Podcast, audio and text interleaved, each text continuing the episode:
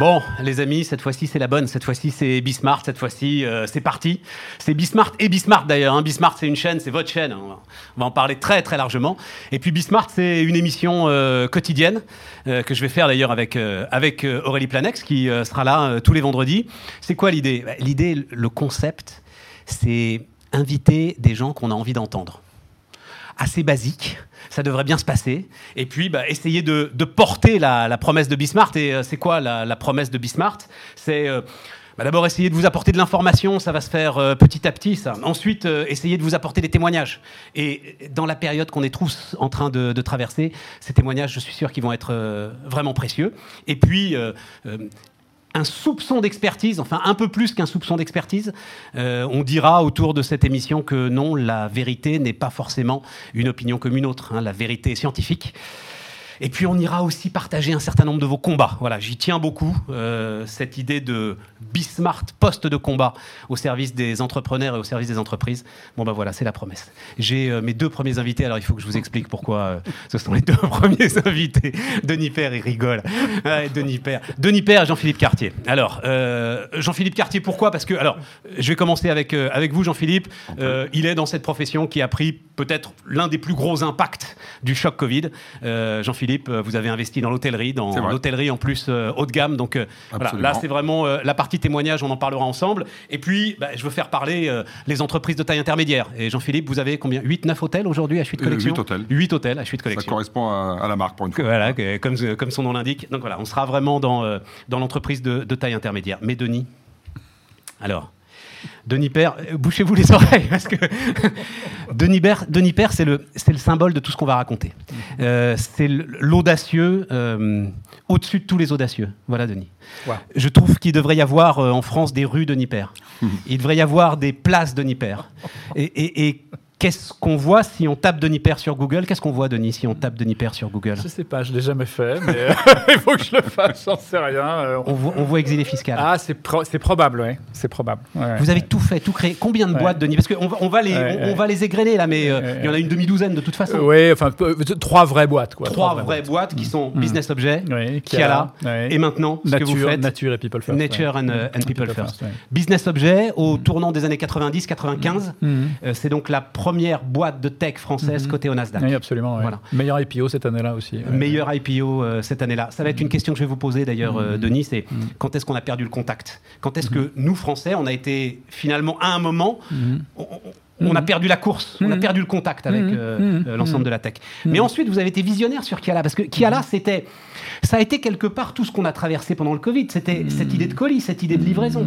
Et ça, c'est quelle année, ça, Denis? Ça, c'était, on a démarré en 2001. Et j'ai vendu la société en 2012 à UPS. À UPS. On va reparler forcément à un moment ou à un autre d'ISF, mhm. euh, de taxation des riches, etc. Et tout. Mhm ce qui n'est pas la même chose d'ailleurs, l'ISF mhm. et la taxation des riches. Mhm.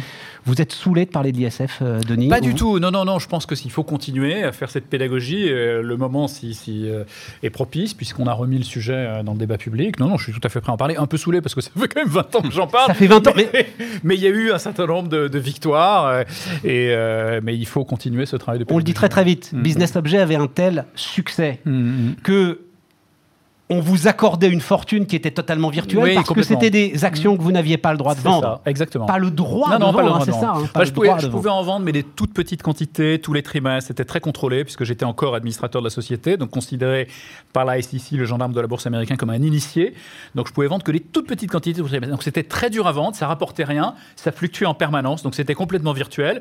Mais tous les ans, il fallait payer un impôt sonnant et trébuchant au 31 décembre sur la base du cours de bourse au 31 décembre. Que vous n'aviez que j'avais pas, j'avais pas le, enfin il fallait que je vende mon appartement. C'était euh, et non, j'avais pas les moyens. Et puis en plus surtout, j'étais exposé à une faillite personnelle. C'est-à-dire qu'au moment de la bulle Internet, et heureusement que j'étais plus en France à ce moment-là, euh, mais au moment de la bulle Internet, le cours de bourse s'est envolé, a fait x10 très momentanément. Si j'avais été en France à ce moment-là, j'aurais été ruiné. Enfin, je, devais un impôt au fisc qui était très, très, très supérieur à, mes liquidités, qui était à peu près dix fois supérieur à mes liquidités. Donc j'étais, j'étais ruiné, je faisais faillite. Alors, cet aspect-là a été... Beaucoup d'autres ont connu ça, d'ailleurs. Hein. Beaucoup d'autres ont connu ça. et, cet aspect-là a été en partie transformé, je dis juste en partie transformé, mais derrière, et on en parlera, mesdames, messieurs, j'en suis désolé parce que je sais très bien qu'à un moment, les gars vont dire, non mais attendez, vous commencez avec l'ISF Ben ouais. Mmh. Voilà. En fait, pourquoi est-ce que je veux commencer? Parce que oui, Bismarck, quelque part, sera cet endroit où on peut effectivement traiter de sujets dont le monde médiatique considère qu'ils sont très largement soldés. Voilà. Non, ce sujet n'est pas soldé. Jean-Philippe, ce sujet n'est pas soldé. Ah ben, je comprends parfaitement la problématique euh, exposée depuis quelques minutes, puisqu'on a tous vécu à ce moment précis. Moi, j'ai vendu une entreprise dans l'Internet, payé en actions, et, et, tu vis strictement la même problématique. C'est-à-dire que tu n'as pas le droit de vendre, tu n'as pas le droit de récupérer ton argent, mais on te, on te, on te acte euh, d'une position de fortune virtuelle qui n'est que virtuelle à ce moment précis. Donc oui, euh, moi qui suis entrepreneur depuis 20 ans, j'ai bien connu ce problème, tout en restant en France, parce que j'ai n'ai pas eu les, les, enjeux et les problématiques de mon voisin, mais je comprends parfaitement ce problème. Et pour solder le sujet, ISF c'est une chose, taxation des plus riches, c'en est une autre. Bien sûr. Denis, comment on vient tous de traverser un truc de dingue? Bien sûr. On en parlera sur Bismarck. Il y a eu des dépenses phénoménales réalisées par l'État. Bien sûr. Est-ce que là, vous, vous considérez qu'il y a un geste de solidarité nécessaire Non, mais évidemment. Alors, sachant que les plus riches contribuent déjà beaucoup, hein, on est un pays dans lequel la redistribution est importante. Vous avez 10% des foyers qui payent 70% de l'impôt sur le revenu, 1% je crois qui payent 30%. Donc, ils contribuent déjà beaucoup. Qui contribuent plus, ça ne me choquerait pas, un peu plus. Mais pas au point de mettre en faillite des types qui créent des emplois, qui créent de la richesse pour le pays. Euh, enfin, c'est la punition, c'est le monde à l'envers. Plus personne n'aura envie d'entreprendre dans ces conditions-là. Euh, et c'est ce qu'on a connu à un moment donné. C'est vraiment ce qu'on a connu pendant une vingtaine d'années. Moi, j'ai retrouvé à Bruxelles, effectivement, les plus grands entrepreneurs français. Enfin, j'en pleurais. J'en pleurais. Des Bernard Darty, des, types qui avaient fait des choses absolument extraordinaires, et, qui, mais qui ne vivaient plus en France, qui continuaient d'entreprendre, même s'ils étaient âgés, ils continuaient à entreprendre par procuration, ils aidaient d'autres entrepreneurs, ils étaient business angels, comme on l'est tous les deux, euh, parce qu'ils ne pouvaient pas s'arrêter, on s'arrête jamais, en fait. Euh, mais ils le faisaient de l'étranger, et ils ne le faisaient pas en France, parce que s'ils le faisaient en France, le fisc venait les chercher. Donc ils le faisaient partout dans le monde, sauf en France. Donc on a à un moment donné, on a cassé une dynamique extrêmement vertueuse de, transmission de savoir, de transmission aussi de moyens, mais plus encore de savoir. Quand vous démarrez dans le retail, dans la distribution, que vous avez Bernard Darty au capital et, au board et au conseil, c'est un atout considérable, eh bien, ça ne se passait plus. On a coupé ça pendant 20 ans. Et ça, ça on le paye aujourd'hui. On le paye aujourd'hui en déficit d'emploi, en déficit de création d'entreprise, en déficit budgétaire. Ça, on le paye très très cher aujourd'hui, bien sûr. Bien sûr. Mais on ne va pas parler que de ça, on va parler de choses positives aussi. Le problème est en partie résolu. L'audace. alors, attendez, Denis, parce que vous êtes dedans. Euh, euh, l'audace absolue, ça a été la politique. Oui, oui, nous citoyens. Oui, oui, oui, oui. Ça a été un grand moment, passionnant. J'ai passé un an et demi à ça essayer. Ça a été un naufrage, euh, Denis. Ça n'a pas été un naufrage. On ne peut pas dire ça, Stéphane. On a. Alors vous êtes là, vous êtes méchant. Hein non, non, non, non, non, non, mais non, parce qu'on en avait parlé. Mais le capitaine n'est pas toujours responsable du naufrage. Oui, mais non, mais Stéphane, le message, l'objectif qu'on avait, c'était de faire qu'en 2017, on n'ait pas une présidentielle pour rien comme en 2012. En 2012, vous vous souvenez, vous aviez Hollande et Sarkozy qui n'avaient pas de programme, pour être très clair. C'était, euh, ils reprenaient les messages des extrêmes, les boucs émissaires des extrêmes. C'était la photo riche pour les uns, la photo aux étrangers pour les autres. Il n'y avait rien d'autre. Il n'y avait pas de constat objectif de ce qu'était la situation du pays, de ce qu'étaient ses problèmes. En particulier les problèmes d'ISF. Et, mais pas seulement, il y avait beaucoup d'autres sujets, évidemment. Et nous, on a essayé de changer la conversation. On a essayé de dire, mais attendez, il y a peut-être quand même moyen de faire des choses, de débloquer le droit du travail, de plafonner les indemnités de licenciement pour qu'on n'ait pas peur de signer des contrats de travail, de réformer la formation professionnelle pour faire qu'elle cible les plus nécessiteux, ceux qui ont le moins Et vous avez pensé que vous avez mis la petite graine ben, qui, à un moment, a fait que tout ça a commencé à avancer? Je pense qu'on a contribué. Après, on n'a pas été les seuls, hein, mais je pense qu'on a contribué parce qu'on est rentré dans le débat public en concurrençant les partis politiques. On n'était pas un think tank. On n'était pas juste là à faire des propositions. On les concurrençait. On allait leur prendre des électeurs donc on leur a fait peur, et c'est ce qu'on voulait vraiment. Et donc ils ont réagi. Et il y a eu ce qui s'est passé. Il y a eu deux programmes. Il y a eu plein de choses qui n'avaient pas beaucoup de sens, mais il y a eu deux programmes qui étaient des vrais programmes de réforme, même si on peut dire qu'ils n'allaient pas assez loin, etc. Il y avait le programme d'Emmanuel Macron et le programme de François Fillon. Et je ne dis pas qu'on est à l'origine de tout ça, mais on a quand même contribué à provoquer cette ouverture du débat et le fait qu'on n'ait pas une présidentielle pour rien en 2017. Rappelez-vous, les programmes de 2017. On peut faire, on peut faire de la politique comme un entrepreneur, euh, bah, J'ai essayé, j'ai essayé, et honnêtement, moi je me suis arrêté au bout d'un an et demi, pas parce que ça marchait pas, mais parce que ça marchait trop bien ça marchait trop bien. J'avais plus de vie de famille, ça faisait 20 ans déjà, pratiquement plus de 20 ans. Mais j'avais été en parenthèse. Non mais et, là, j'avais plus de vie. Le, chiffre d'affaires de la start-up politique, c'est quand même. Ah, c'est le nombre de voix. Mais oui, c'est le nombre de voix. Le nombre d'adhérents. On avait, attendez, on avait on avait 12 000 adhérents payants, 25 000 sympathisants. On était le 9e parti politique français en 9 mois. En 9 mois. C'est allé extrêmement vite, comme une traînée de poudre. C'était business objet. Sauf que c'était pas la vie que j'avais envie d'avoir à ce moment-là. C'est tout. J'ai- Ce que j'ai compris d'ailleurs en cours de route. Parce que En cours de route, je voyais plus mes enfants, ma femme, j'étais Denis, bah, c'est justement- Et, et- et à un moment donné, voilà, j'avais beaucoup sacrifié déjà. J'avais donné, j'avais impulsé quelque chose, et après j'ai laissé d'autres continuer. Et puis il est arrivé ce qui est arrivé. 2017, il y avait des vrais programmes. On fait, donc on va essayer de faire la chaîne des audacieux. C'est quoi le moteur? Le moteur, c'est euh, le moteur, c'est l'ambition. Le moteur, c'est l'envie de faire, c'est l'envie de faire bouger le monde. Il faut être un peu un Mais révolutionnaire. vraiment, ça, mais vraiment, mais si. Et puis c'est aussi l'argent, évidemment. Enfin, il faut pas se le cacher. Mais mais c'est pas si c'est le seul moteur, ça marche pas. Très clairement, ça marche pas. Moi, Envie les- de faire bouger le monde. Jean-Philippe, t'as envie de faire bouger le monde? Ah non, mais envie de faire bouger un secteur, envie de faire bouger. On a envie de s'amuser, on a envie, On on a envie d'être libre, on a envie. de- Je, je crois que ce qui résume euh, bien, c'est ce, qu'on est en train de dire, c'est qu'on s'est rencontrés euh, il y, a, il y a à peine 45 minutes et on s'est parlé en entrepreneur. Vous avez déjà On- monté deux boîtes. On avait trois idées communes et envie d'en reparler demain. Donc euh, je crois que l'entrepreneur, je crois qu'évidemment il y a une forte envie de changer les choses. Le monde, c'est de big picture. Ça peut l'être euh, dans certains environnements, mais niveau. en l'oc- en l'occurrence, je pense que c'est avant tout une envie de faire bouger les choses et, et, et, et, de créer euh, et de créer sa propre histoire. Voilà. Et, la prochaine histoire euh, de Denis, c'est celle qu'il aura envie de faire après-demain. On était déjà en train de parler de ça, et, moi, c'est déjà peut-être une autre histoire. Jean-Philippe, donc, c'est ce H8 qui nous rend entrepreneurs. H8 Et C'est pour ça qu'on est important dans l'écosystème Bismart. H8 collection des ah ben c'est pas que vous êtes important c'est qu'il y a que vous. Donc H8 collection des hôtels premium de luxe l'amour de la France. Ouais. Hein, c'est euh, alors pardon euh, je vais te tutoyer Jean-Philippe Non, non, non, euh, on voilà, mais n'y arrive pas. Sinon sinon euh, on n'y Non, arrive c'est vraiment ça que c'est vraiment ça que tu voulais vendre. Devant toi tu avais un boulevard Le- l'ensemble du tourisme mondial et l'ensemble de la richesse mondiale qui à un moment ou à un autre allait venir en France est-ce qu'il est bouché le boulevard? Non, euh, déjà, il y a deux choses. Et pour rebondir juste sur l'introduction euh, très intéressante euh, de mon voisin, moi, il faut comprendre que j'ai vendu un certain nombre d'entreprises avant et que j'ai réinvesti à titre personnel une, partie importante de, cette, de, ces plus-values pour monter un groupe hôtelier. Bon. Euh, donc, euh, c'est euh, une volonté de rester en France, une volonté d'investir en France et de partir d'un constat qu'on vit dans le plus beau pays du monde, que le tourisme, c'est, euh, on en a entendu parler pendant trois mois, on reviendra à la politique et aux, aux décisions de Le Maire Co pour, pour aider notre secteur. Bon, en l'occurrence, c'est 8 à 9% du PIB, c'est un million et demi d'emplois non délocalisables. c'était- Ça va revenir. mais pourquoi non mais alors qu'est-ce qui te donne la certitude Mais, que ça mais va la revenir certitude, c'est que nous restons le plus beau pays du monde, c'est que nous, que nous, nous disposons du plus beau patrimoine culturel euh, et, et Oui, mais gastronomique si la moitié et des autres. gens, si la moitié Mais- des gens qui devaient voyager dans tes rêves finalement cette s'arrêtent de année, cette année, il y a deux choses positives. Un, cette année, elle est exceptionnelle, hors du commun. Ça ne compte pas. Cette année, c'est une année blanche. Euh, on, on y reviendra certainement parce qu'il va y avoir évidemment des dommages collatéraux. Nous, on est plutôt des gens, euh, on arrive à, à surmonter cette crise et on a les épaules pour. Pour autant, on pense à nos petits camarades et on fait aussi attention à nos, à- à nos actifs.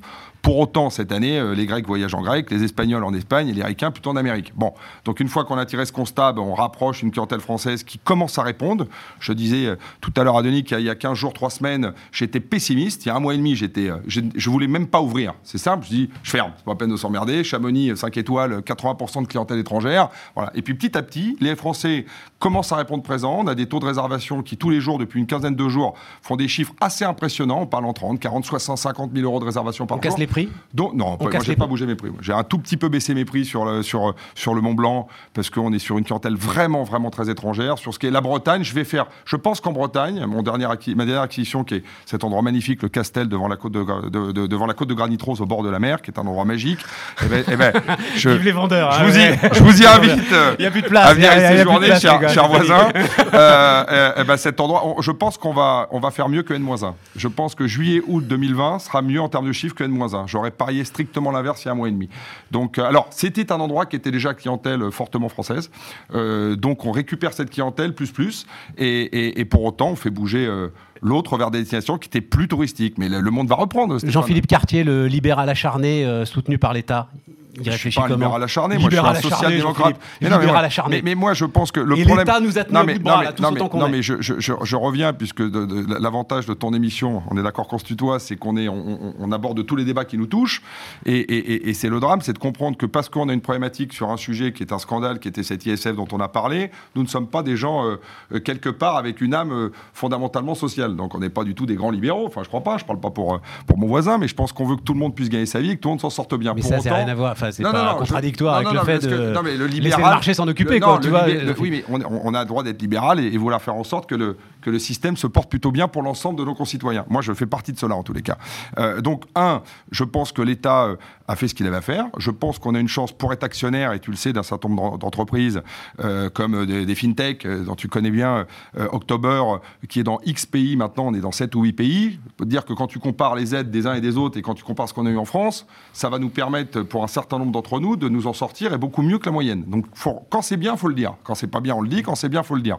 Donc, je considère que ce qu'a fait l'État en, commençant par le travail du, ministre de l'économie, le maire, je pense qu'ils ont fait un boulot relativement remarquable qui nous a permis, de, en tout cas, de voir venir, de laisser passer l'orage. enfin, c'est pas un boulot remarquable. Il n'y a rien de plus simple finalement que de signer des chèques en blanc. Euh, oui, mais faut-il encore C'est ce qu'ils ont fait pendant trois mois. C'est super facile. Ok, enfin, ça part d'où cette idée? Ça part de l'Allemagne qui l'a fait euh, en 2008, et c'est comme ça que, avec ce chômage partiel beaucoup mieux euh, garanti et, soutenu que ce qu'il était en France, il y a eu beaucoup moins de chômeurs en Allemagne il y a 10 ans, à, l'époque de la crise de 2008. Il n'y en a pas trop maintenant du chômage partiel Non. C'est la grande question là du moment, et je trouve qu'elle m'intéresse cette question. C'est-à-dire, on est sous protection. Moi, je vais dire un truc qui va être très simple. Et, Dieu sait qu'on est des autres. Je parle pour nous, mais on est des indépendants qui, qui, qui gérons nos boîtes depuis le premier jour nous-mêmes. Donc on ne demande rien de l'État, on n'a jamais rien demandé de l'État. Pour autant, dans notre secteur qui est le tourisme, du 15 mars à aujourd'hui, on fait zéro. C'est facile, c'est pas 10, c'est pas 1000, c'est pas 20 000, c'est zéro. Zéro, c'est zéro. Donc à un moment donné, si tu veux maintenir ton, ton outil de travail. Maintenant, maintenant, maintenant, ah, maintenant, maintenant, maintenant ça va s'arrêter. Voilà, un de ces jours, bientôt. Il n'y a pas d'urgence particulière à débrancher l'ensemble ces... Il n'y a pas d'urgence. Le problème de chômage partiel, c'est comme tout, c'est qu'il y en a eu 12 millions et demi, si je ne dis pas de bêtises, évidemment. Non, ça c'est les demandes, c'est les demandes. Non, en gros, 7-8 millions, quoi. Je me trompe, en tous les cas, il y a eu de l'abus. Comme dit le maire. Non, peut-être pas, j'en sais rien. Peut-être, en tous les cas. Mais on est sous cloche. Il y a cette espèce de sentiment qu'on est sous cloche et finalement protégé par l'État nounou. Si on part du principe que ça va repartir, et je pense que ça va repartir, eh ben je considère que c'est la bonne décision. Voilà, je considère que c'était la bonne décision. Denis non, moi je pense que l'État n'avait pas le choix, a fait ce qu'il fallait. Euh, Mais maintenant, maintenant, Denis. Il faut mettre le curseur au bon endroit. Je pense que dans l'hôtellerie-restauration, il n'y a pas débat. Quoi. Dans d'autres domaines, il y a débat. Il, y a débat. Il faut faire attention parce qu'on ne pousse pas forcément les gens à retravailler. Mm. Il, faut faire il peut y avoir des effets pervers, effectivement. Et c'est vrai qu'un État qui est très endetté, qui a des niveaux de prélèvement qui sont très élevés, il n'est pas forcément prêt à tenir cette situation longtemps. On voit bien que l'Allemagne peut faire ça beaucoup plus longtemps, beaucoup plus facilement, peut mobiliser beaucoup plus de moyens qu'un État qui a les difficultés de l'État français. Donc c'est un peu ça le sujet aussi. Euh, un libéral, c'est aussi quelqu'un qui considère que l'État doit être bien géré euh, pour pouvoir, dans ces moments de crise absolument majeurs, intervenir fortement comme le fait l'État allemand. Cette première émission de Bismarck, euh, vous le comprendrez, elle essaye un peu de vous donner une idée de l'ensemble de ce qu'on va faire. Donc euh, ça y est, j'ai dit pourquoi on avait démarré avec euh, l'ISF euh, et, et, je le revendique. Ensuite, là, on est à la limite sur des témoignages, sur des positions de combat. Et puis, alors il y a cet élément. Cet élément qui s'est imposé à moi, je dois l'avouer, qui s'est imposé à vous, peut-être aussi, Denis, c'est ce qu'on va appeler l'impact. impact investing, non, une entreprise ne peut plus aujourd'hui se contenter d'être un centre de profit. Voilà il faut rajouter des valeurs, il faut rajouter de l'impact. C'est dans cette même ADN qu'on a fait H8 Collection, nous, par exemple. Exactement. C'était l'approche euh, de, de, voilà, de consommer mieux, de consommer plus proche, de travailler avec les, producteurs locaux. Ça fait déjà 7 ans ou 6 ans que je le fais dans l'hôtellerie. Donc il y avait déjà des approches euh, de ce type. L'âme de fond, et Denis, c'est. Enfin. Euh, encore une fois, on refait la. Si vous êtes là, c'est pour ça. 95, le logiciel, la bulle en 2000, qui a là 2002, la bulle peut-être autour de l'ensemble de ces histoires. -là. là, vous êtes sûr. Alors, c'est Nature and People First et pas People and Nature First Non, parce que ma cible, mes clients potentiels, c'est des compagnies d'électricité. Donc si j'arrive en parlant de People avant de parler de Nature, d'une offre environnementale, ils m'écoutent pas. Donc euh, il faut quand même leur parler de sujets qui les intéressent. En deux minutes dire ce que fait. En deux minutes, ce que fait Nature and People First. On développe, on est développeur de sites euh, d'énergie renouvelable. En fait, ce qu'on développe précisément, c'est des sites de stockage d'énergie. Le stockage d'énergie, c'est un enjeu majeur avec le développement du solaire, de l'éolien, qui sont intermittents. Il y en a pas toujours. Il n'y a pas toujours du soleil, il n'y a pas toujours du vent. Donc quand il y en a pas, il faut des moyens pour absorber cette énergie et la restituer bah, quand il n'y en a plus, plus de soleil en fin de journée, par exemple. Et donc, ce qu'on fait, c'est qu'on réinvente en fait une technologie de stockage qui existe depuis très longtemps. Tout le monde croit qu'on ne sait pas stocker l'énergie. On sait très bien la stocker. technologie qui s'appelle le pompage-turbinage, qui est extrêmement simple, qu'on apprend en, cours de physique en première aujourd'hui, vous avez deux réservoirs d'eau, du dénivelé entre les deux. Quand vous avez de l'énergie excédentaire, vous pompez l'eau du bas vers le haut. Quand vous avez besoin d'énergie à la pointe en fin de journée, vous restituez, vous faites couler l'eau, vous restituez 70% de l'énergie qui a été stockée en entraînant une turbine hydroélectrique. Donc c'est extrêmement simple comme procédé. Ça a été fait massivement. Vous mettez ça sur des terrains très accidentés Voilà, on met ça sur des terrains très accidentés. Alors ça a été fait historiquement. Ce qui colle bien d'ailleurs, parce que les terrains très accidentés sont souvent des terrains qui ont justement besoin d'électricité et de développement parce qu'elles sont compliquées d'accès. Absolument, absolument. Alors nous, à la différence de ce qui se faisait autrefois, qui étaient des sites gigantesques de, de centaines de mégawatts, euh, avec des barrages sur des rivières, donc impactant énormément l'écosystème, nous on fait ça à petite échelle, avec euh, un circuit fermé, avec des petits réservoirs, donc avec un tout petit impact sur l'environnement, qui est quasiment, euh, quasiment nul. Si par exemple, comme en Martinique, on a un site aujourd'hui, on est proche d'un buisson où se trouvent euh, des oiseaux locaux endémiques qu'on veut protéger, ben, on va détourner l'installation, on va pas se mettre à côté de cet endroit-là, donc on peut s'adapter aux, contraintes environnementales. Et, donc on réinvente cette technologie avec quelque chose qui est complètement vertueux, qui ne marche qu'avec de l'eau en circuit fermé, qui va créer des emplois locaux, qui nécessite pas euh, de stocker de l'énergie qu'avec des, des, des- des minerais euh, rares et chers, etc. cocher toutes les cases. Ben, je pense, cochez toutes les je cases, y pense, compris oui, la oui. case de l'inclusion. Y compris la case de l'inclusion, parce qu'en plus, on a décidé sur ces chantiers de faire travailler 25% du personnel en insertion, effectivement. C'est le côté impact, enfin, outre l'aspect euh, nature, euh, qui nous semblait important, qui me semblait important, effectivement, et qui est franchement un surcoût, mais minime, minime. Sur un budget de, de 30 millions d'euros, c'est 30 000 euros. Et Denis, on fait ça parce que 25% on fait ça parce que on fait ça parce que c'est rentable ou on fait ça parce qu'on a envie que nos enfants soient fiers de nous? Alors moi, j'ai vraiment fait ça au départ pour que mes enfants soient fiers de moi, effectivement, c'est une bonne expression, en me disant, voilà, j'ai envie de faire quelque chose contre le changement climatique et en même temps, il va y avoir beaucoup de gens qui vont travailler sur ces chantiers, donc faire en sorte qu'effectivement, on ait le maximum de gens et des gens en difficulté qui y travaillent. Donc je l'ai vraiment fait par, par conviction. D'ailleurs, quand j'ai créé ma société il y a déjà longtemps, mon, mon avocat qui m'aidait à la créer, parce que j'avais mis dès le départ qu'on voulait euh, contribuer aussi à réinsérer des gens, etc., il m'a dit, t'as pas le droit de faire ça. T'as pas le droit. À l'époque, il n'y avait pas encore la société de à mission, etc., qu'on a créée. T'as pas le droit d'écrire ça. J'ai dit, mais moi, je veux l'écrire. J'y crois, c'est important. Alors Ouais, c'était en 2010. Moi, j'ai créé la structure en 2010. Ça va nous ramener à Bruno Le Maire, le, le meilleur ami de 2015. Jean-Philippe. Non, maintenant c'est possible. Maintenant c'est possible. Parce Ah ouais, qu'il y c'est a- lui l'entreprise à mission. hein, Maintenant, l'entreprise je- à mission, c'est possible. je défendrai, à Mais à l'époque, c'était pas possible. Et donc, je l'ai vraiment fait par conviction. Et il s'avère qu'aujourd'hui, ça m'ouvre des portes, mais de façon phénoménale, parce que les gens ont envie d'entendre ça. Quand on va construire des sites dans des îles, effectivement, aux Antilles ou aux États-Unis, on essaie de développer des sites dans des stations de sport d'hiver ou, ou ailleurs. Eh bien, les, les- les gens ont envie d'entendre ça. On va impacter l'ensemble de l'écosystème, l'ensemble de la communauté. Et donc, entendre des gens qui disent on n'est pas des requins, on n'est pas là uniquement pour gagner de l'argent, on est là aussi pour essayer d'aider la communauté. Un, un- de nos champions aux États-Unis dans les stations de sport d'hiver, c'est un garçon qui a une trentaine d'années. Je lui ai dit mais, mais pourquoi? C'est une très grosse station, très connue, je ne vais pas citer son nom dans le Colorado. Et je dis mais pourquoi tu t'intéresses à ce que je fais? Euh, C'est quoi? C'est parce que tes actionnaires euh, euh, t'ont demandé. Ils il- en ont il est- il est besoin pour le mettre voilà. dans leur bilan. Il est ouais, responsable voilà. du Net Zero Programme. Net Zero Programme, c'est zéro déchet, zéro émission, etc. Je lui ai dit, mais attends, c'est les actionnaires qui ont décidé de ça? Il m'a dit, non, non, non. C'est nous, les jeunes employés, les millennials de la, de la station, qui avons décidé que c'était important et on a convaincu le management. Et donc, on a notre Net Zero Programme et moi, je veux bosser avec, avec toi. Et donc, aujourd'hui, vous avez, vous avez et, et là où je suis très optimiste, c'est que vous avez un phénomène générationnel, y compris aux États-Unis, où on imagine qu'il n'y a que des gens comme Trump qui n'y croient pas à tout ça. Vous avez énormément de gens, des jeunes en particulier, qui y croient et qui ont envie que ça bouge et qui ont envie de travailler avec des gens comme moi qui essayent aussi de faire bouger les choses. Et, et- et là, ça a démarré il y a combien de temps euh, Ça a démarré il y a 5 ans. Alors, c'est, on est dans le temps long. Hein. Dans le temps long. Parce Oui, voilà, c'est ça. En, temps long, en termes de business, c'est de l'inf- il y a- y combien de mégawatts euh, installés combien Il n'y en a pas pour l'instant parce que Ouais. c'est des projets d'infrastructure. L'infrastructure, c'est long, hein, c'est le temps long. hein. Un pro- un- le développement d'un projet éolien en moyenne en France, c'est 8 ans. Nous, on est à 5 ans sur le premier projet. Et en plus, on veut réinventer cette techno, ce qu'on est en train de faire. On, a, on est en train de discuter avec le régulateur français, la CRE, pour faire approuver le premier projet. On avait une V1 qui qui, faisait pas suffisamment d'économies parce qu'au final, il faut aussi économiser de l'argent. Il ne faut pas que ça coûte plus cher, que ça coûte moins cher. On a une V2 qu'on vient de présenter qui coûte beaucoup moins cher que les alternatives que sont des, des, moteurs diesel. hein. Il faut voir qu'on remplace des moteurs diesel. hein. C'est c'est épouvantable. hein. Mais il ne faut pas que ça coûte plus cher.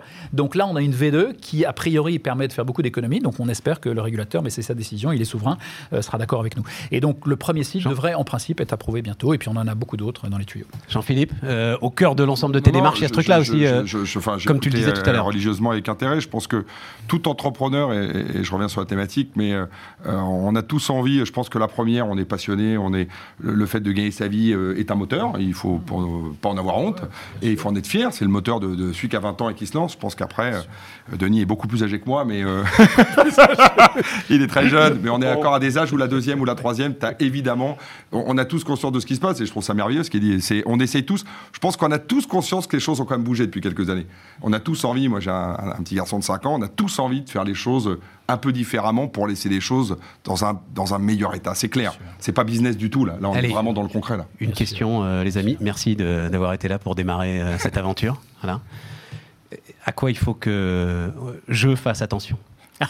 C'est quoi la plus grande menace? Rapidement, Denis. C'est quoi la plus grande menace Alors, qui pèse sur une entreprise naissante comme ça? Grande menace, bon, c'est évidemment le choix des associés, les premiers recrutements, mais tout ça, vous avez pas mal de A priori, donc bon, a priori c'est bon. A priori, c'est bon. moi, le- moi, la chose qui m'a le plus frappé, c'est le temps qu'il faut pour changer les habitudes des gens, malgré des offres qui sont parfaitement pertinentes, euh, en adéquation avec les besoins, bien pricées. Il faut toujours du temps pour changer les habitudes. C'est le client le problème, en fait. Ouais, c'est pas, pas un problème, c'est aussi une opportunité, mais faut jamais sous-estimer ça parce qu'après c'est la vraie vie. Après, c'est- par exemple, quand on a intégré Kiala chez Amazon en 2009-2010, les gens d'Amazon France étaient d'accord, ils voulaient le faire. Il y avait quand même euh, fallu beaucoup de temps, mais ils voulaient le faire. Et puis là, ils ont dû négocier avec Amazon aux US parce qu'on modifie pas le site Amazon comme ça. Et donc, euh, il a fallu déjà un an pour être dans les tuyaux de développement informatique. Donc déjà, c'était long. Et puis on se disait ça y est, on va intégrer Amazon. Et puis tout d'un coup, il y a eu un changement de loi fiscale sur la, taxe du New Jersey. chaque État a sa propre taxe. La taxe du New Jersey, c'est quand même un grand État, a changé. On a pris six mois de plus. On a perdu le créneau qu'on avait. On a pris six mois de plus. Jean-Philippe. 18 mois. Alors, j'adhère, tout, sauf que moi, je vais donner donc l'autre côté. L'autre côté, c'est surtout change pas. Anime comme tu fais, il reste le même, parce que c'est ce qui fait ta grande force. Et je pense, pour être dans le côté euh, de, de- de demain et de l'optimisme, c'est que vraiment, il y a une énorme attente. Et je pense à beaucoup de chefs d'entreprise, je passe le message de beaucoup que tu connais. que- Non, Il y a une- il y a une- pas la question. il y a une euh, énorme- la question, c'est à quoi il faut qu'on fasse attention. Bah, tu, tu- si tu restes toi-même et que tu exécutes parfaitement bien comme tu le fais et que tu réponds à ce besoin d'échanger sur ces sujets-là, je pense que ça se passera très bien. Les associés, c'est géré, j'ai cru Les comprendre. gars, le pacte aussi, donc tout va C'est bien. parti, on continue. Vous étiez les premiers audacieux. Maintenant, place à une audacieuse. Longue vie. Bravo. Bien, c'est Bismart, on est de, on est de retour. euh, audacieux, euh, audacieuse. Elodie Hugues est avec nous. Bonjour, bonsoir Elodie. Bonsoir. Euh, On est, on est, alors, il faut que je vous dise, Elodie, on est délinéarisé. C'est-à-dire, l'idée, c'est que bah, vous allez nous regarder quand vous voulez. Enfin, si vous avez envie de nous regarder, hein, ça, ça va être ça le sujet. Mais vous nous regardez quand vous voulez. Voilà, donc euh, bonjour, bonsoir. faut que je vous raconte, euh, les amis, parce que Elodie, j'ai le droit de raconter quand même, euh, Elodie. Je l'ai vu débarquer sur une convention, c'était des, c'était très sympa d'ailleurs. C'était des concessionnaires automobiles. Mais enfin bon, c'est quand même des concessionnaires automobiles. Et elle débarque, elle monte sur scène. Franchement, vous aviez des bottes de rock'n'roll. Enfin, on, on avait l'impression que vous sortiez d'un after, Elodie. Et donc, vous sortiez d'un after pour vendre des chatbots à ces concessionnaires.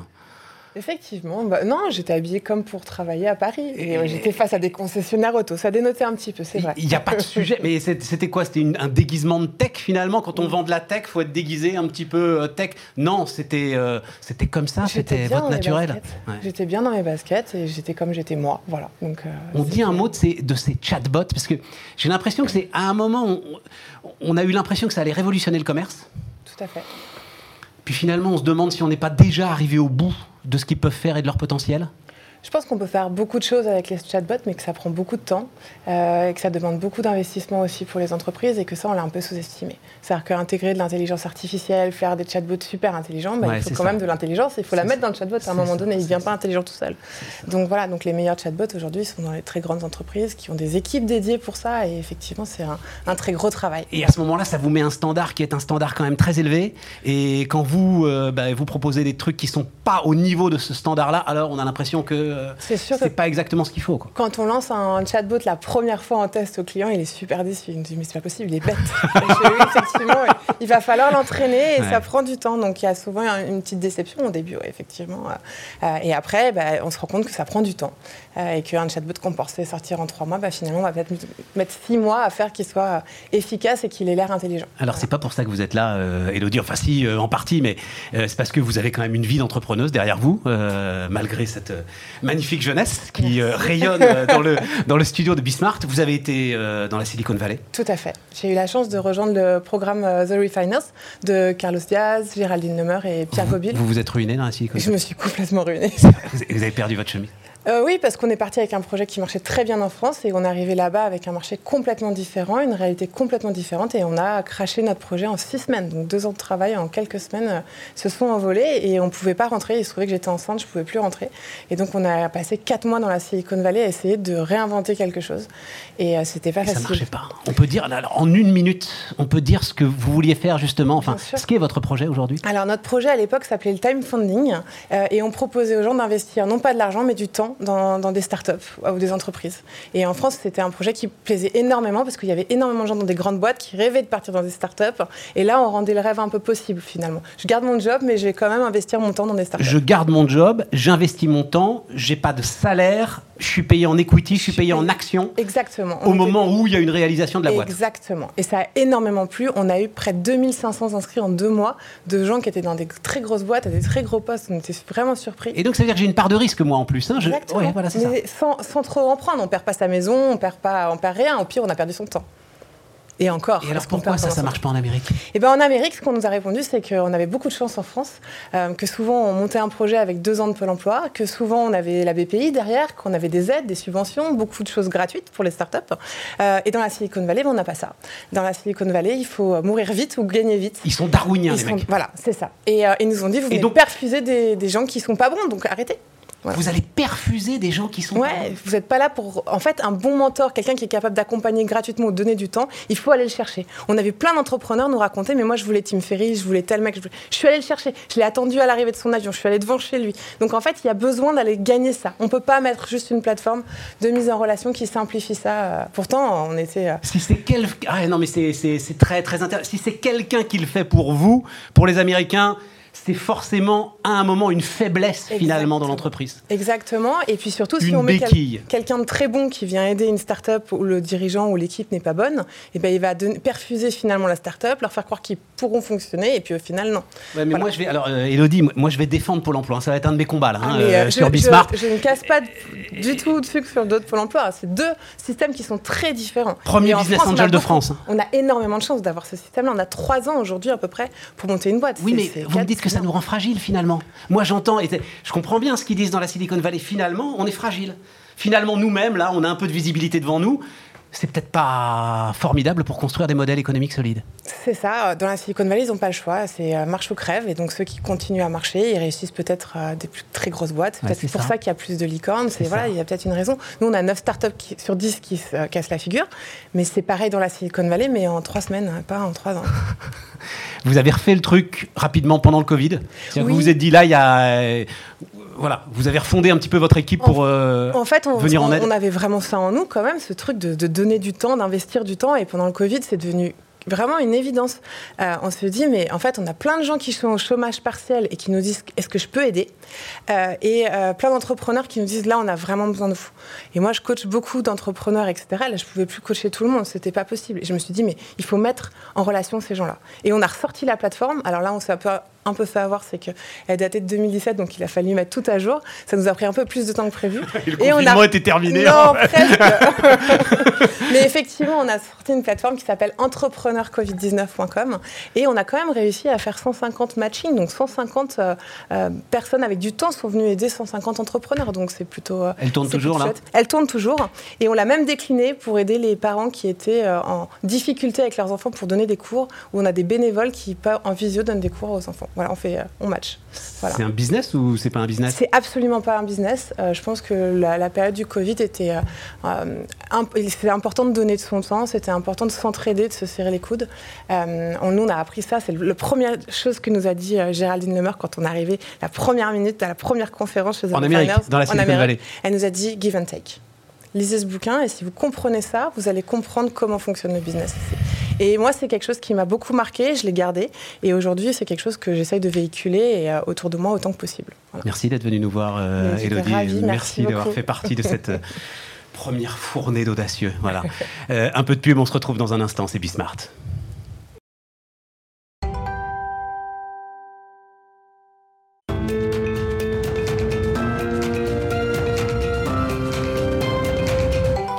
De retour sur euh, Bismart, euh, les amis. Euh, de retour sur Bismart avec alors ce qui va être aussi une thématique importante. J'y tiens.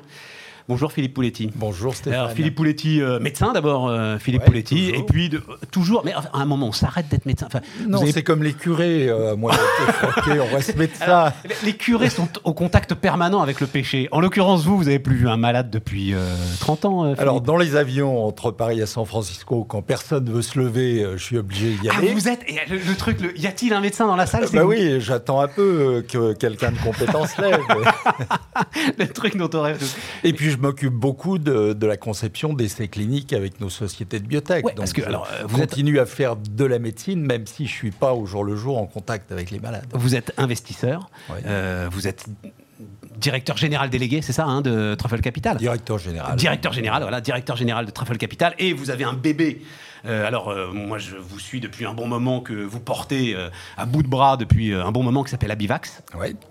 Qui réfléchit. Alors, sur quoi exactement euh, Abivax d'ailleurs? Parce que j'ai l'impression que vous avez euh, un espèce d'objet biologique, je vais le dire comme ça, et que euh, vous testez euh, ses capacités dans euh, différents domaines euh, de, de- différentes maladies, différentes pathologies. C'est ça un peu le- Alors, le, Abivax, depuis le début, c'est les maladies virales, les maladies inflammatoires et le cancer, avec, di- avec différentes technologies. Ouais. Et donc, euh, bah, avant le Covid, on était très focalisé sur les maladies inflammatoires chroniques, la rectocolite hémorragique, avec des résultats de phase 2 euh, excellents. D'ailleurs, il y avait quelques sociétés qui avaient peut-être envie d'acheter euh, Abivax. Abivax, euh, en mars. Et puis, quand il y a eu le Covid, euh, on a réalisé qu'on avait un médicament qui était le seul, en fait, qui avait des propriétés anti-inflammatoires. Et vous savez que dans le Covid, il y a une inflammation ça- aiguë des poumons, tout, le monde le sait, Mais c'est justement ce dont on va parler. qui a une activité pour promouvoir la régénération, la réparation tissulaire. Et les poumons sont très abîmés après une infection, même les malades qui s'en sortent souvent. Et puis enfin, on a montré, il y a deux mois, dans le laboratoire de Bruno Lina et Manuel Rosa à Lyon, qu'il y avait une activité antivirale qu'on avait prédite parce qu'on connaissait le mécanisme d'action. Et là, on s'est dit, bah, Banco. non, c'est pas banco. On s'est dit avec Art Motterlich, qui est directeur général, moi je suis président, et tous les deux médecins, mais avec le conseil d'administration qui a quatre médecins, on s'est dit, bah, euh, certes, peut-être vendre la société, mais c'est notre devoir d'évaluer ABX 464 dans un essai très rigoureux. Parce que vous savez que beaucoup de gens ont dit n'importe quoi. Ouais, mais justement, c'est sur ça dont je veux parler, essais Philippe. Donc, euh, et alors, vous êtes en cours. L'essai, il est en cours. Alors l'essai, il démarre. Euh, on a été, alors là, ça a été fantastique parce que euh, j'ai été beaucoup critique, même chez vous dans le passé, sur la NSM, sur euh, les lourdeurs Tout à euh, fait. françaises. Et là, entre notre équipe à Bivac, c'était du 7 jours sur 7 hein, pour euh, euh, préparer euh, l'essai clinique, pour discuter avec la NSM, avec les centres cliniques français, allemands, étrangers, pour discuter avec BPI, hein, qui a octroyé la plus grosse aide, 36 millions d'euros à Bivax. Là, ça a été formidable. Donc moi, comment je l'ai vécu cette période? Bah, D'abord, je l'ai vécu au bureau avec les équipes euh, 7 jours sur 7. On a eu la chance d'être infecté précocement et d'avoir eu des formes bénignes et d'avoir un projet euh, exceptionnel. Je ne dis pas que l'essai clinique va marcher, il faut être très prudent, Mais vous êtes mais on a voulu faire un essai clinique international randomisé, contrôlé, de très grande qualité scientifique. Comment est-ce que euh, vous avez. Alors, moi, c'est la période où on se met à faire des sondages sur les traitements médicaux qui m'a euh, sidéré. Oui, je crois que c'est ça. C'est état de sidération. C'était sidérant quand vous avez Donald Trump qui parle euh, de l'eau de Javel dans les poumons de rayons ultraviolets ou qui dit euh, l'hydroxychloroquine. Oui, mais ça, c'est le résultat d'un processus qui vient de loin, Philippe, j'ai l'impression. Non, je pense qu'il y avait. Il y a une défiance vis-à-vis de la science qui vient de Alors, loin et qui a explosé. C'est vrai que la défiance, par exemple, vis-à-vis des vaccins euh, terribles, cette défiance euh, qui ne date pas d'aujourd'hui, mais il y avait un phénomène nouveau qui était que la science et la médecine ne pouvaient pas dire j'ai le médicament. Et donc, les gens étaient légitimement inquiets en disant je risque d'être malade et qu'est-ce qu'on fait? On ne peut pas me traiter et on ne peut pas prévenir cette pandémie. Donc ça a poussé beaucoup de gens à dire euh, un peu n'importe quoi, j'ai traité euh, 20 malades, je pense que ça marche, il n'y a pas besoin de faire des essais contrôlés, je sais que ça marche, les sondages, les politiques qui appelaient à l'approbation de l'hydroxychloroquine, c'était effectivement Mais phénoménal. À la limite, celui qui dit je sais que ça marche, mais, euh, il a tous les parchemins pour le dire. Il me pose pas de problème, lui, finalement, Mais, parce que mais on peut être docteur en médecine, professeur des universités, euh, ancien chercheur, etc. La science, euh, pour juger si un médicament est efficace et bien toléré, il n'y a pas de 36 manières. Surtout pour une maladie qui est bénie à 95% euh, des cas. Ouais, mais vous ça avez, le problème. alors, on va pas refaire ce débat. On va pas refaire ce là- débat. Mais, mais, Donc, euh, et donc c'est non non mais moi ce qui m'intéresse c'est ça c'est la science c'est toujours la science. Il n'y a pas une espèce de science d'urgence parce qu'on nous a vendu une espèce de science d'urgence. si, il y, a une- y a une science devrait d'urgence. abandonner un une- certain- La science d'urgence, c'est de mobiliser les cerveaux, les laboratoires, les moyens avec la même rigueur. Mais pas de Donc, modifier on peut les aller protocoles. Plus vite, plus fort. Mais pas de se dire je ne fais pas de protocole rigoureux, je ne fais pas d'études contrôlées. Sinon, on aboutit à des conclusions qui risquent d'être fausses Ça va laisser des traces? ça va laisser des traces sur la réputation de certains, bien sûr. Ça va laisser des traces sur la façon euh, de faire des essais cliniques. Justement. ouais. Euh, mais pour le mieux, moi je suis. euh, de- C'est-à-dire qu'il y aura plus d'exigences? Vous pensez qu'il y aura Non, il y aura pour peut-être plus de vitesse. Il faut plus Ouais, de ça. vitesse. hein. On ne peut pas se permettre, quand il y a une urgence médicale, de dire on va évaluer avec lenteur, comme d'habitude, avec des processus administratifs. Mais plus grande vitesse ne veut pas dire moins de rigueur. Moi, ce que j'ai beaucoup apprécié avec la NSM, vous savez, quand ils ont octroyé euh, l'agrément pour la BX464 de- de- d'Abivax, c'était le 1er mai à 23h15. donc c'est l'autorité de, Fran- de- santé française, hein, Oui. mesdames, messieurs. Non, non, voilà. mais c'était extraordinaire. Philippe. BPI a travaillé de manière remarquable. Je veux parler maintenant à l'investisseur, à l'homme d'argent, à l'homme d'entreprise, à l'homme de bourse. Euh, le patron de Sanofi, quand il dit euh, non mais attendez, euh, le vaccin, c'est l'Amérique qui le finance, donc ce sera d'abord pour la- pour l'Amérique. Laissons de côté la communication. Mais c'est comme ça que ça marche aussi. Mais bien sûr, on l'a critiqué. Mais les États-Unis ont mis énormément d'argent sur la table très vite. Le NIH a publié le 23 avril des guidelines pour les industriels en disant voilà ce dont on a besoin comme type de vaccin, comme type de médicament. Où est l'Europe là-dedans? Vous avez eu un conseil scientifique européen qui a dit voilà ce qu'il nous Mais C'est impossible, mais, mais donc, ça, mais ça n'existe pas. Il ne pouvait pas y en c'est avoir un. possible. Donc, que les États-Unis financent une grosse usine et disent j'achète ou je préempte les vaccins fabriqués dans cette grosse usine pour un projet à haut risque qui a des chances de ne jamais être rentable, c'est légitime, mais que l'Europe fasse Ouais, mais de même. alors, je suis Sanofi, mais euh, l'Europe va dire, mais on le met où? On le met en Hongrie, en République tchèque, euh, en Pologne, en Allemagne Mais où vous voulez. Mais non, pas où je veux, parce que non, les frontières vont se refermer. La R&D va appartenir à tous. Les brevets, les technologies vont permettre de produire des vaccins pour tous. Maintenant, la production, qui est extrêmement lourde, compliquée, onéreuse, ben, il faut la faire quelque part, dans des usines. Donc on peut construire des usines en Europe. Les Français, les Européens auront ces vaccins en priorité. On peut le faire aux États-Unis, c'est légitime. L'Allemagne, le gouvernement allemand vient de mettre 300 millions d'euros dans une biotech qui est euh, en train aussi euh, de courir derrière le vaccin. Euh, bon, D'abord, donc c'est ce qu'il faut faire, je vous ai bien compris, hein, euh, Philippe. Mais il faut se rendre compte Mais je ne crois les- pas un instant que l'Allemagne va distribuer largement dans toute l'Europe Alors. et, et ne pas se réserver les premiers lots Moi, si jamais ce vaccin je sort. suis immunologiste à la base. Donc de dire on va avoir un vaccin, je dis peut-être, peut-être pas. Beaucoup de virus, dont le HIV, on n'a pas été capable de développer des vaccins. Donc pour le SARS-CoV-2, le Covid, peut-être qu'il y aura des vaccins efficaces, peut-être pas. Il faut essayer, il faut tester de nombreuses technologies. Mais ça veut dire que c'est des projets onéreux à risque et oui, les États doivent s'engager. Et vous êtes sûr qu'ils arriveront à partager? Moi, je, enfin bon, ouais, euh, on verra bien, Philippe. Merci, euh, merci Philippe. Euh, donc euh, cette expertise, j'espère vous recevoir euh, régulièrement. Bah, c'est Euh, toujours un plaisir. On, on a besoin de cette expertise et euh, donc on va le, le proclamer assez régulièrement. Non, la vérité scientifique n'est pas une opinion comme les autres. Absolument. Elle s'évalue. Philippe Pouletti, dernière partie de Bismart. C'est la dernière partie de, de Bismart. Alors c'est c'est la partie combat. Là, je suis On a peur. mais, je- mais je cherche. Non, mais voilà. Je cherche un autre mot en fait, parce que combat, c'est un peu. hein, on est d'accord. hein. C'est un peu hard, mais bon. Bon, euh, qui est là pour, euh, pour parler de ça euh, avec moi? Alors, il y a Pauline Legnaud. Pauline Legnaud, c'est euh, le réseau de tous les réseaux. Vous voyez, euh, les amis, c'est- vous pouvez pas lancer quelque chose de trendy. Et j'ai bien l'intention d'être trendy. N'importe si vous savez pas, Pauline Legnaud. Voilà. Donc j'ai euh, Pauline Legnaud, Gémio, elles vont des bijoux. Un honneur, un euh, honneur. voilà. Bref. Et puis Stéphane Marapodi. Stéphane, alors c'est un ballon de basket, euh, Stéphane. Stéphane, c'est l'incarnation du rebond. Euh, vous en êtes. Alors, on ne pourra pas parler de la troisième entreprise que vous êtes en train de monter, parce que moi, je respecte ça.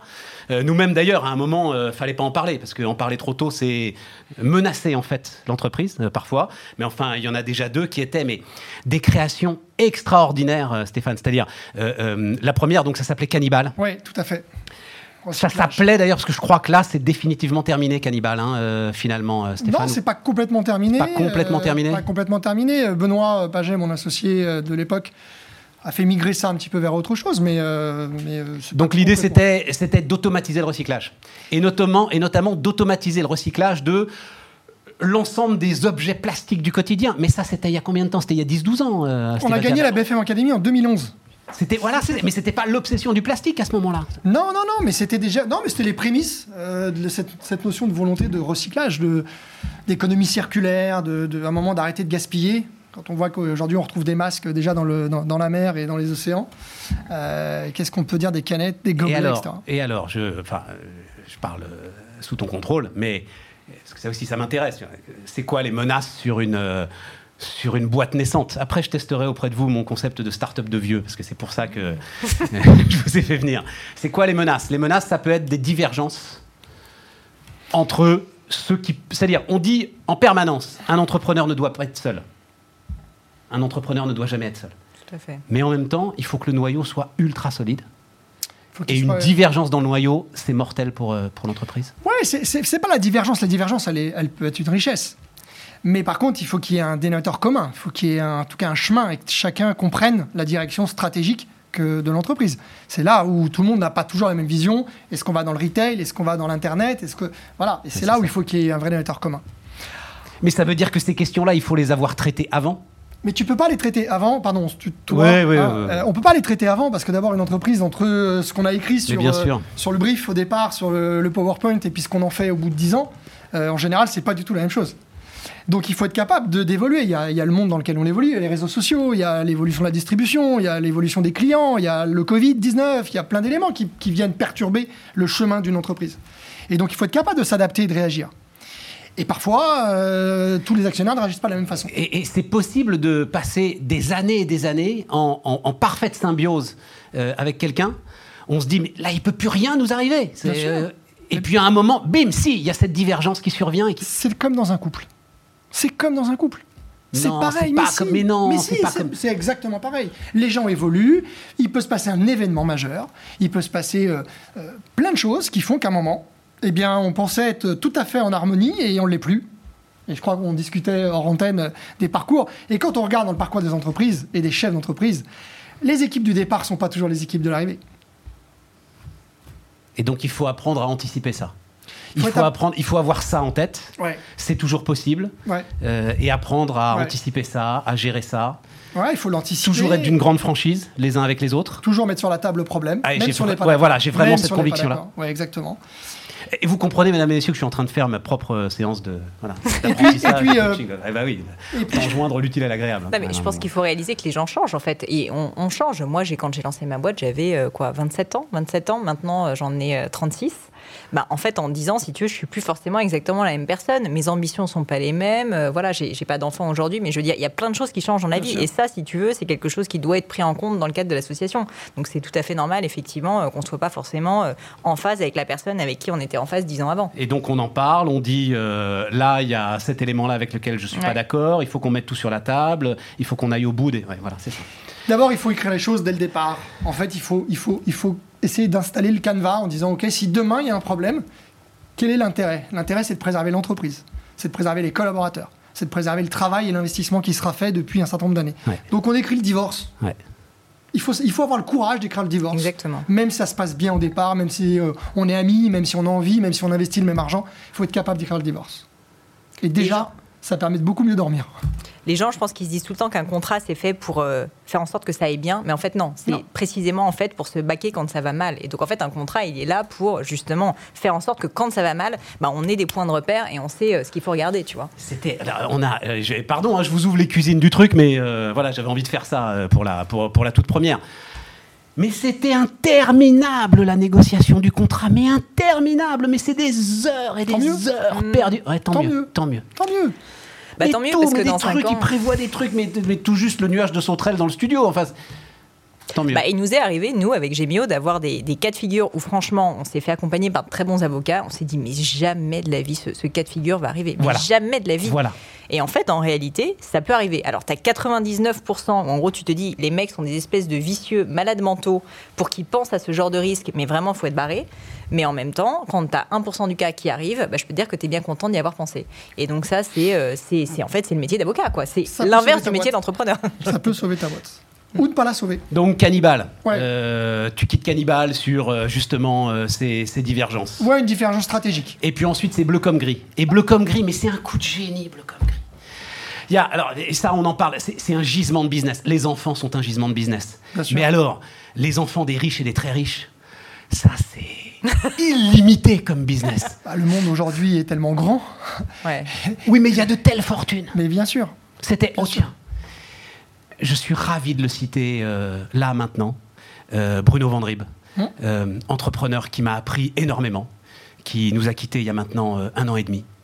Et qui, c'était au tout début, ça, quand je commençais à comprendre l'entreprise, il me disait Tu sais, Stéphane, et ça devait être ça au tournant des années 2000. Euh, non, pardon, 2005-2006. Trouve le truc le plus cher que tu puisses fabriquer, fabrique-le, tu vas le vendre. Bien sûr. Et bleu comme gris, c'est ça, non? C'était ça. Exactement. C'était ça. On a eu avec euh, Donc, Vanessa. haute couture, mais vraiment haute couture, Ouais. pour des petits-enfants. Exactement, on est parti, on a démarré, euh, c'est Vanessa, mon épouse, qui a, qui, qui a lancé cette activité en 2008, qui était d'abord une marque de vêtements pour enfants. Et en écoutant nos clients, en observant le marché, on est monté en gamme, monté en gamme, monté en gamme pour devenir une véritable maison de couture pour enfants. On s'adressait à la clientèle du Moyen-Orient, les Russes, les Américains, les Chinois, enfin voilà. On avait 95% de clientèle qui était internationale. Bon. Là-dessus est arrivé euh, d'abord euh, la crise des Gilets jaunes, les grèves, et le Covid-19. Bon, Et tout ça, ça t'a laminé? tout ça, ça a laminé l'entreprise. Euh, voilà, ce qui nous a obligés malheureusement à fermer cette entreprise. Ça fait partie de l'histoire de l'entreprise. Hein. Faut pas non plus se mettre la tête dans le sable. Tu veux dire que l'idée était bonne, t'en es persuadé, et qu'elle va. eh, un, euh, bleu comme gris va revenir Parce que là, c'est ce que tu es je- en train de faire et ce dont on va pas parler, t'es- c'est pas bleu comme gris, c'est autre non, chose. non, non, c'est complètement autre chose. Non, non, pourquoi Bleu Comrie ne repartira pas? Et après, je sais pas si ça repartira. D'abord parce que Bleu Comrie repose sur la, sur la création, sur la créativité de mon épouse, euh, qui aujourd'hui, me semble-t-il, a tourné la page. Mais tu peux avoir, je sais pas, un directeur de collection. Cette idée, elle reste géniale. euh, Après, ce qui est certain, c'est qu'il y a un segment qui aujourd'hui n'est pas exploité, qui est le luxe vestimentaire pour enfants. Aujourd'hui, ce c'est un territoire de jeu extraordinaire, Extraordinaire. avec un potentiel énorme, sur lequel euh, j'espère que quelqu'un euh, prend- reprendra le flambeau, le flambeau pardon, ou, ou fera. Je euh, sais pas si tu- mais t'avais une boutique magnifique à Londres. On avait deux boutiques à Londres, Deux on avait quatre Londres. boutiques, on venait d'ouvrir un magnifique flagship euh, rue François 1er. Mais ce qu'on doit ressentir quand on ouvre une boutique à Londres, ça doit quand même être un Ah sacré bah, truc. ça fait partie du Graal, ouais. Ouais, Ça voilà, c'est ça, ça fait partie du Mais c'était pire que ça, c'est qu'on était en train d'ouvrir à Dubai Mall. Hmm. Et quand tu ouvres dans Dubai Mall, tu ouvres dans la mec du, du La retail. consommation. Voilà. Alors, il y, a- il y a un adage qui disait l'argent ne pousse pas sur les arbres, sauf chez Goldman Sachs, Ouais. et sauf À Dubaï. Au Dubai À Mall. Sauf à Dubaï. et sauf à Dubaï. Voilà. Et non, parce que là aussi, je veux comprendre comment ça fonctionne. C'est-à-dire, donc ce truc s'effondre Ouais. et tu repars tout de suite. Bah, Tout de suite, comme si tu étais une mobilette. d'abord, euh, t'as pas le choix. Quand tu as été chef d'entreprise toute ta vie, euh, tu vas. as plus de difficultés à retrouver un job et, et à, et à devenir salarié, peut-être. Et puis parce que t'as pas le choix, tu as une famille à faire vivre, et puis euh, de toute façon, ça fait partie de ton ADN, ton énergie, il faut le matin se lever, il faut avoir un truc à faire. Pauline, euh, à un moment, tu eu peur toi aussi? Pendant le, pendant le truc, là, Ah, pendant, le, pendant le confinement, choc. là, euh, bah, en fait, quand tu Donc tapes- Pauline vend des bijoux. Hein. Euh, vend des bijoux, j'allais dire, vend des bijoux sur Internet, mais plus seulement sur Plus Internet. seulement, non, non, maintenant, Combien de euh, boutiques? on a trois boutiques, une à Paris, rue de Seine, Lyon et Toulouse. Et on a quand même encore 70% de notre chiffre d'affaires qui est sur Internet. Donc ça reste le site Gemio, si tu veux, reste notre premier flagship. Mais du coup, malgré, en fait, malgré le fait qu'on soit très digitaux, nous, en fait, nos, nos ateliers ont fermé. Donc c'est-à-dire qu'on ne pouvait plus produire pour nos clients. Et donc, en fait, il y avait un double risque. Le premier risque, c'était de se dire, OK, alors là, on fait moins 80% de chiffre d'affaires, tout d'un coup, quand même, du jour au lendemain. Et deuxième risque, qu'est-ce qui se passe si nos clients nous demandent tous de faire des retours? Qu'est-ce qui se passe si toutes les commandes qu'on a en ce moment en cours dans nos ateliers qui sont en stand-by parce qu'on n'a plus d'ateliers, enfin, en fait, tout le monde, si tu veux, était en arrêt de travail en chômage partiel, qu'est-ce qui se passe si la Terre entière nous demande de faire un retour? Ce qui est arrivé, si tu veux, à tous les mecs qui vendent des voyages. Ça veut dire quoi faire un retour? C'est-à-dire annuler la commande? Annuler la commande. Rembourser Nous, en fait, on propose, on propose du retour gratuit à nos clients et c'est bien normal puisqu'ils font. Euh, ah oui, parce que les bijoux que tu avais en stock, ils étaient payés ils étaient payés, ils sont payés en avance. C'est le business model de Gemini, si tu veux, qui est que nos bijoux sont fabriqués sur mesure pour nos clients. Ce qui nous permet d'avoir des prix très compétitifs, puisqu'on n'a pas ce stock, normalement, si tu veux, qui nous coûte très cher. Et donc, c'est un avantage pour, pour le client, puisque ça coûte moins cher. Mais d'un autre côté, il y a un petit délai d'attente qui est de 2 à 3 semaines. Et là, si tu veux, on, il se trouve qu'on avait fait un très bon mois de février-mars. Et donc, on avait beaucoup de commandes en cours. Et donc, au niveau de la trésorerie, on était plutôt bien. Mais si jamais nos clients nous avaient tous demandé un retour, ce qui aurait sincèrement totalement pu être le cas, ça aurait été absolument dramatique. Et je prends l'exemple de ce qui s'est passé pour euh, évidemment euh, bah, tout le secteur de l'industrie, euh, tu vois, des voyages, du tourisme, où ils ont tous demandé des retours. Et, nous, en fait, la chance. Ils n'ont pas demandé de retour. Et donc ils n'ont bah, pas, pas, demandé de retour parce que aussi, on a été assez sincère avec eux. On a été, on a demandé aussi un acte de solidarité. On leur a dit, bah, on ne sait pas actuellement quand est-ce qu'on va pouvoir reprendre. On va faire au mieux. Soyez sûr que si jamais vous avez des délais impératifs, etc., on va faire en sorte que ça passe en priorité. Donc en fait, on a été juste à leur contact. On a été honnête. On a été, enfin, on leur a pas dit qu'on va mettre la clé sous la porte si jamais vous demandez des retours. Mais on leur a dit, euh, bah, et on est une, jeune entreprise malgré tout, c'est un coup très dur pour nous. Si vous, pouvez vous permettre d'attendre, euh, soyez solidaires. Et ils l'ont fait. Pour toi aussi, Pauline, ça repart très très fort. Ça repart très fort. Alors je suis assez étonnée. Là, à l'heure euh, où on se parle, on est à 100% de croissance year on year. C'est-à-dire, pour que les gens comprennent bien, le mois de juin, là, on est le 16, le 16 juin sur les premiers jours de juin, on est à 100% de croissance en plus par rapport aux 15 premiers jours de juin l'année dernière. Donc c'est dément. C'est dément. Et honnêtement, je me l'explique évidemment parce que je pense qu'il y a une, un report. Je me l'explique aussi parce que je pense que bah, on a fait beaucoup de travail hein, pendant le confinement pour essayer d'avoir un maximum de visibilité. Je ne sais pas si ça va durer. Je m'en félicite évidemment. Mais, euh, mais donc là, effectivement, c'est, en fait, c'est ça la vie d'entrepreneur, si tu veux. C'est à moins 80%, tu es au fond du trou, tu te prends une pluie de rochers et en fait, tu comprends pas. Tout d'un coup, la pluie de rocher devient une pluie de rose. oui, parfois, parfois, la pluie de rocher, elle t'enterre aussi, hein, quand même. Enfin, je veux dire.